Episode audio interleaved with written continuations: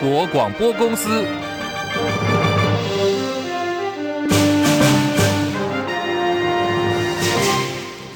大家好，欢迎收听中广新闻，我是黄丽凤。新闻开始，先要关注的是，对于台湾二零二四总统大选，美方有最新表态。美国在台协会主席罗森伯格今天在华盛顿总部跟媒体座谈的时候，对北京方面提出警告：美国支持台湾自由公正的选举，不会选边站。他也说，美国反对外部势力干预台湾选举，台湾选举不应也不会造成区域情势的升高。罗森伯格表示，美国尊重台湾民主，这是台湾人民的权利，无论是谁当选总统，美国都打算持续跟新领导人密切合作，也不会因为不同的人选上了而改变了美国的政策。And we support Taiwan's free and fair elections. Um, we will not take sides in the election, um, and we oppose outside interference in Taiwan's elections. And that's all very foundational to to our entire approach.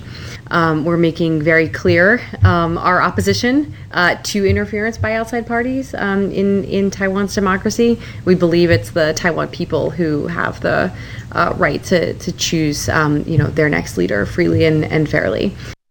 其实罗森伯格上个月才刚刚来过台湾，当时呢，他是到台湾来跟三位总统参选人进行面试的，分别是跟蓝绿白，也就是赖清德、还有侯友谊以及柯文哲进行了见面跟对话。罗森伯格表示，他这一次呢到台湾，当时到台湾来是建立相互的了解，因为对美国来说，关系跟信任是非常重要的。美国会谨慎的跟各方往来，确保所有的互动都是公平的。被问到说，民进党总统参选赖清德在《华尔街日报》发表两岸和平四大支柱的投书，他只说他有注意到了。而对于赖清德八月份很可能过境美国的传闻，这个部分罗森伯格就不做回应。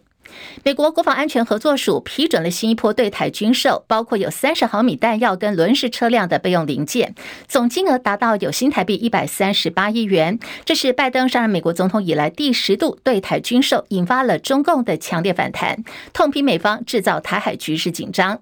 而罗森伯格今天说，台海的和平跟稳定是美国的根本利益，美国对于台湾自我防卫的承诺跟支持会持续下去，即便是面对北京非常大声的抱怨。美方的做法也不会被影响。国军的军备品爆出有管制漏洞，品质有问题。新北市议员林炳佑跟网红山姆小叔在脸书发布国军抗弹板的测试影片，说他们在美国拿出疑似呢是国军公发的抗弹板，实测结果有多发击穿了抗弹板，还有一发子弹造成抗弹板严重凹陷。至于国军所公发的这个抗弹板未能够保护军人的生命，林炳佑说已经用初速比较慢的短枪管来做测试，凹陷程度就已经很。严重了。如果说他们使用的是正常的枪管，很可能就会贯穿。防弹衣是皮是整个爆嘛，然后防弹板的皮也爆，是没有穿的，但是没有穿的，就是凹陷，差不多是我一个指节的深度。我们用的枪都是短管型的，呃，枪支，所以它的枪口出处会比呃一般的。很慢，对，还要慢。如果说是正常比例的枪管的话，可能就是按照我们刚刚另外测试的一个影片哈，那应该是会穿过去的。专家也说，按照这个影片的凹陷速度跟程度，士兵的胸骨很可能会被折断。你在影片中那个深达近两个指节的凹陷，你可以想象成自己的手指在不穿透皮肤的状况下钻入胸膛，而那样的深度已经足以折断你的胸骨。国防部说，抗弹板属于管制军用品。国军现在经过清查，结果发现现品的账料都相符。如果说网红等人所测试的抗弹板确实是国军的军品，将会依法追究法律责任。不过，前海军舰长吕礼诗就有不同的看法了。他说到时候，如果国军的抗弹板被法院认证不防弹，或者是几乎不防弹的话，那就真的是很难看了。而针对于抗弹板的防护力，国防部说，军备局二零五厂产。是民国一百五零五年的时候，曾经送到美国切斯比克实验室测试合格，后续有进行量产，都是由国际实验室同等级的全国认证基金会认证检测中心完成了相关的测试作业。好，今天天气相当炎热，总共十八县市有高温资讯，台北现在温度三十七点二度。中广新闻网 News Radio。现在时间来到十三点零六分，我是黄丽凤，会非常的欢迎大家继续收听新闻来一点，感谢大家。那么三十分钟全新闻提供给您的是今天的重要新闻，包括财经、政治、国际、民生一次掌握。非常谢谢您正在收听广播，同时感谢呢正在收看 YouTube 直播的朋友，大家都帮我们按赞了吗？请大家帮忙按赞、订阅、分享、多刷留言板，帮我们扩大中广新闻网频道的触及率。好，今天广播服务因为时间关系，大概。会在一点二十八分前后，广播部分会先结束。到时候 YouTube 直播间朋友，请大家务必留下来，我们会提供给您更多新闻，还有台北股市最后的一个收盘资讯。好，今天是二十四节气当中的小暑，从今天开始，天气会一天比一天来的炎热。目前气象局正在针对台湾本岛啊，除了新竹市以外，总共十八个县市，通通都发布了高温资讯。如果说您打开了这个气象局的网站，看到卫星图的话，会发现有几乎。整个台湾就是在烤番薯，红彤彤的。好，现在在呃我们前十大的高温城市，已经我看到哦，都是在三十七度以上。最高温是出现在台北设子，已经来到了三十八点二度的高温。另外，在双北地区跟基隆市，高温也都在三十七度以上。在新北市的曲尺三十七点四度，基隆三十七点三度，那么新北双溪有同样也是三十七点三度的高温。对于这个高温现象，气象局长郑明典说，他其实蛮担心的。除了台湾很热以外，现阶段呢，整个地球也都在持续在创下高温记录，而且是很大幅度的突破高温记录。他说这不是好现象哦。来自法新社的报道说，这是全球有记录以来最热的六月份跟七月的第一个礼拜了。在西班牙还出现有干旱的状况，猛烈的热浪也席卷了中国大陆跟美国地区。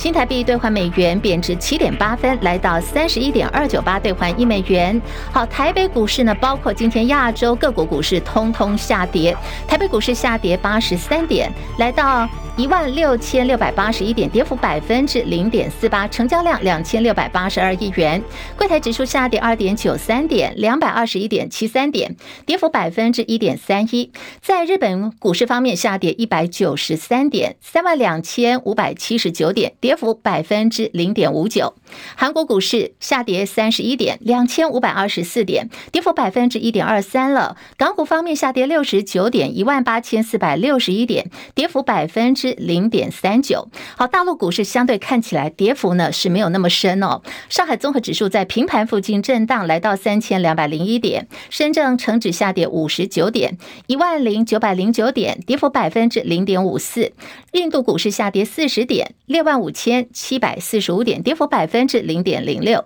国际汇价方面，欧元兑换美元一点零八九四，美元兑换日元一百四十三点七二，一美元兑换七点二四二六人民币。黄金。价格最新报价每盎司是来到了一千九百一十二美元。以上是最新的财经资讯。现在时间来到了十三点十分。好，今天的这个新闻最前线呢，我们要来聊的是原先被蔡政府认为不可行哦，不过因为现在选举前夕，突然又起死回生的囤房税。要连线的是中广资深记者张佳琪，佳琪上线了吗？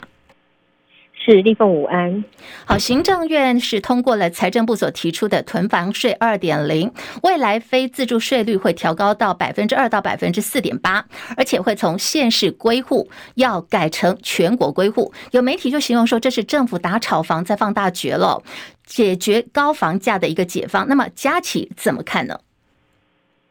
其实这个是呃囤房税这个事情来的还蛮快的，比大家想象中似乎更快来决定。那这个时间推出，呃，在考量上面好像是刚好搭配的平均地权条例在本周正式实施的这个情况来推出。不过这个快速通过之下。呃，全国总归户这个问题，以及在自家的住自用住宅的税率调整这这个两个方向，是目前大家讨论很多的地方。因为呃，蛮多产业界的人士在质疑它的效用啊。由于全国总归户这个部分呢，呃，在建商的方面受到影响很大，因为他们有很多余屋还在手上，这个可能可能立刻就会被查到囤房税。那大家就想说，如果是存房大户会不会因为这样就释出他们的房子呢？一般认为也不会，他们还是会呃继续持有，因为能够到现在还存留在市场上的投资客，其实口袋也都更都很深呐、这些措施都没有把它打退之下，这个囤房税应该也不会动到它。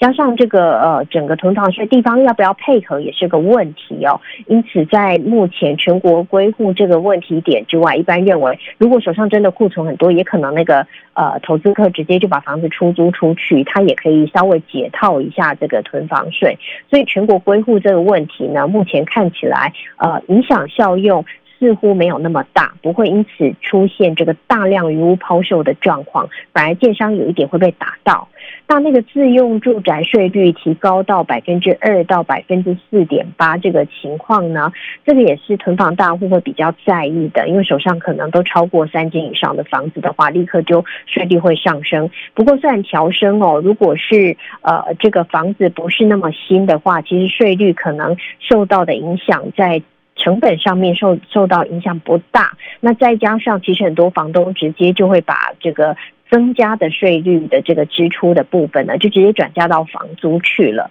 所以呢，房客变成可能他租金会有一些些压力哦。以后房东可能会涨房租。那二方面，这个房租上去之后，会不会又带动其他的物价有连锁效应或房市的连锁效应，反而让投资客认为说，哎，会不会投报率更多，更去买更多房子？这个连锁效应也都是后续才会要观察的。这也是因为这个囤房税推出在这两天会引起这么大话题的关键，那加再加上刚才立峰也谈到，其实财政部之前研议过不太可行。之前的财政部长苏建荣，其实在面对，其实在野党之前也提蛮多想要呃征苛征囤房税的事，那么财政部就做了一系列的研议。去年苏建荣在答询的时候也拿出了囤房税的这个可行性评估报告，回绝立法院在野党团的主张哦。那时候认为其实啊、应该要搭配很多措施，而且要考量利率。资金还有持有成本等等的问题，就是面向是很复杂的啦，所以那时候苏建荣是回绝，不过这时候突然又可行了，所以这个时间点就变得非常的敏感哦。你为什么在这个时候？呃，新的打房政策才推出，你又加了囤房税。那这个囤房税虽然进了立法院，它最后条文内容还一定会经过调整，因为立法院还要去朝野协商怎么去调整这个条文的内容。可是这调整的过程当中，下半年的这个议题，财委会议题一定又是囤房税。那对民众来讲，应该会产生一个观观感，就是政府有认真在打房这个观感，是不是反而是有利于执政党选举？这也是目前呃很多人在讨论的议题。但整个这个。方案的推动过程当中，最后会不会有效？目前是打问号的。但是呢，对于税收可能会直接进来，因为先前推那个房地合一税的时候。最后，财政部的税收其实都有蛮明显增加，因为随着房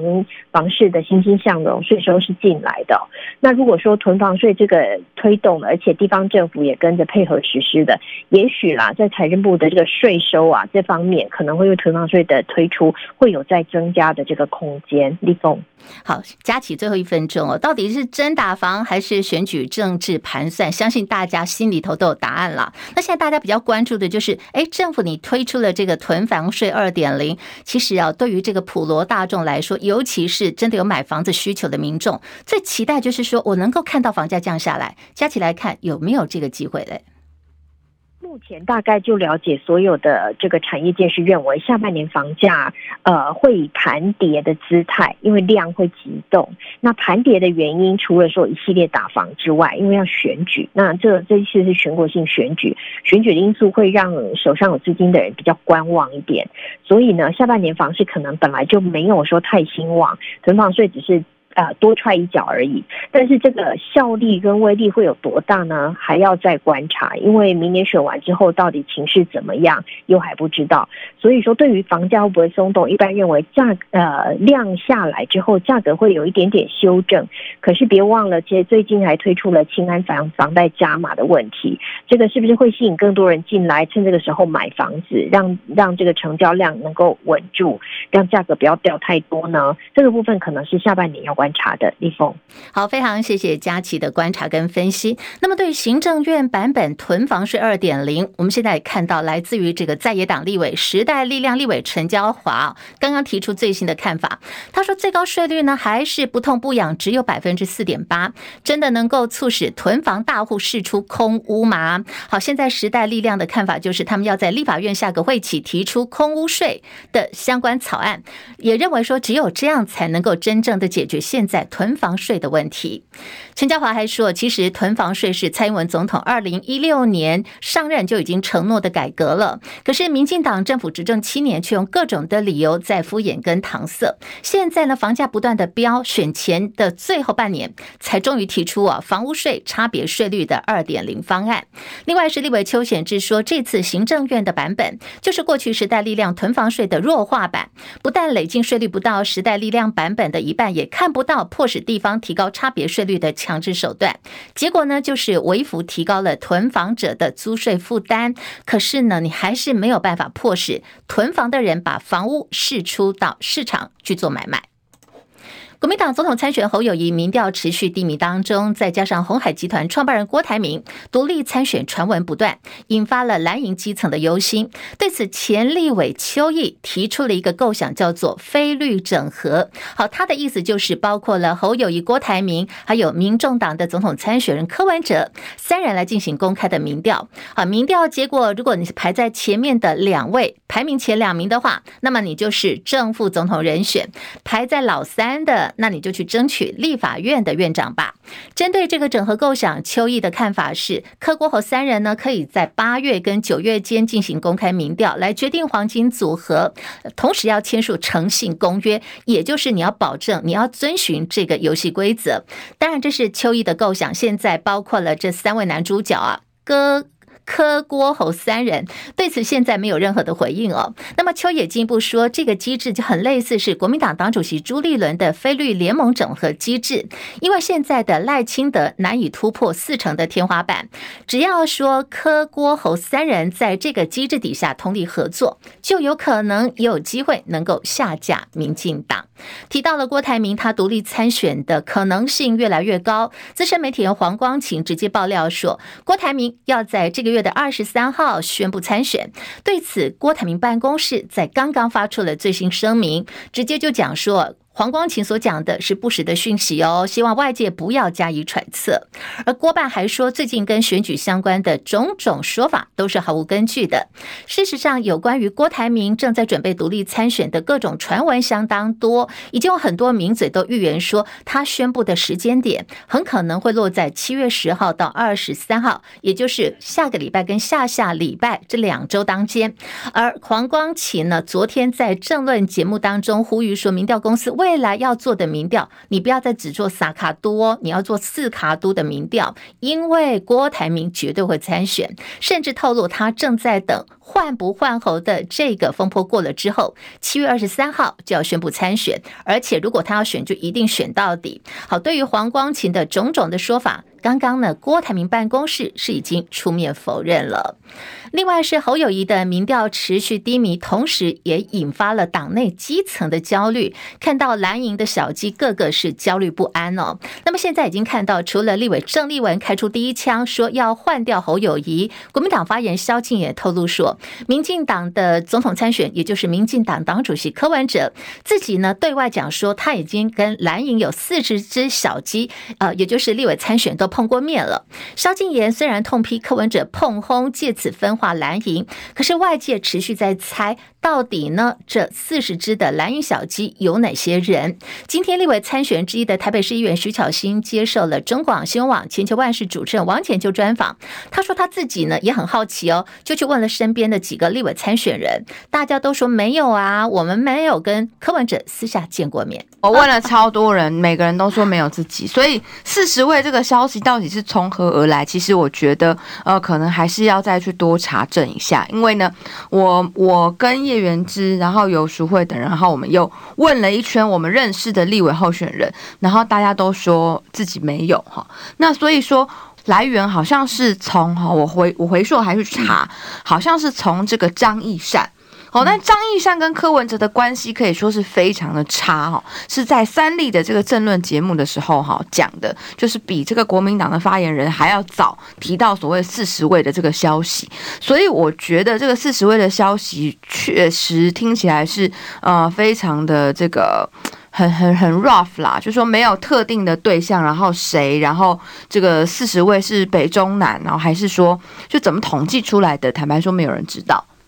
虽然没有人知道，可是这这个有关于柯文哲说他自己跟四十只蓝小鸡见过面的这个说法，今天呢已经持续在政坛发酵了。前台南市议会议长郭信良涉及市地重划弊案，涉嫌向某家工程顾问公司收贿跟勒索超过一千万元。台南地检署昨天兵分十多路调查传唤，今天凌晨声押了郭信良，还有这名高姓里长。另外五名被告则是交保候传。南检讯后认定郭信良跟跟这名里长涉犯贪污治罪条例涉嫌重大，而且有勾串共犯跟证人之虞，当庭逮捕，向台南地方法院声押禁见。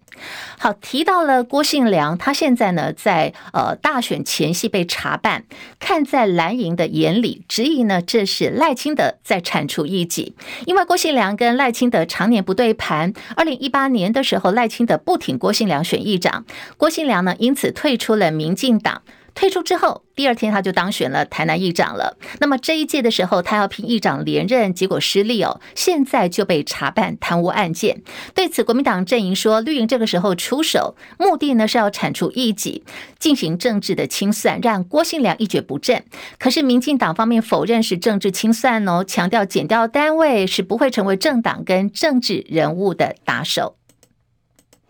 新党台北市议员侯汉廷今天因为不满民进党总统参选赖清德等十一人对于服贸议题造谣，他到了北检去按铃控告违反选罢法、国安法、反渗透法跟两岸条例以及涉违法等等。侯汉廷说，这足以证明民进党不靠造谣就不会选举了。张伯仲报道。对于自己相隔十四天又再度来到北检。侯汉廷说，他是要来告发赖清德和民进党以及绿营侧翼名嘴在服贸议题上造谣，对侯友谊及柯文哲政治攻击泼脏水。他强调，这证明民进党不靠造谣就不会选举。侯汉廷指控，民进党近期不断声称啊，所谓一旦开放服贸，就会有大量的大陆劳工来台湾抢工作啊，等等胡言乱语。然而事实上呢，陆委会跟经济部早就整理了，登在海基会的网站上啊，服贸真相十大懒人包已经清楚载明了，服贸并不会涉及开放大陆劳工来台。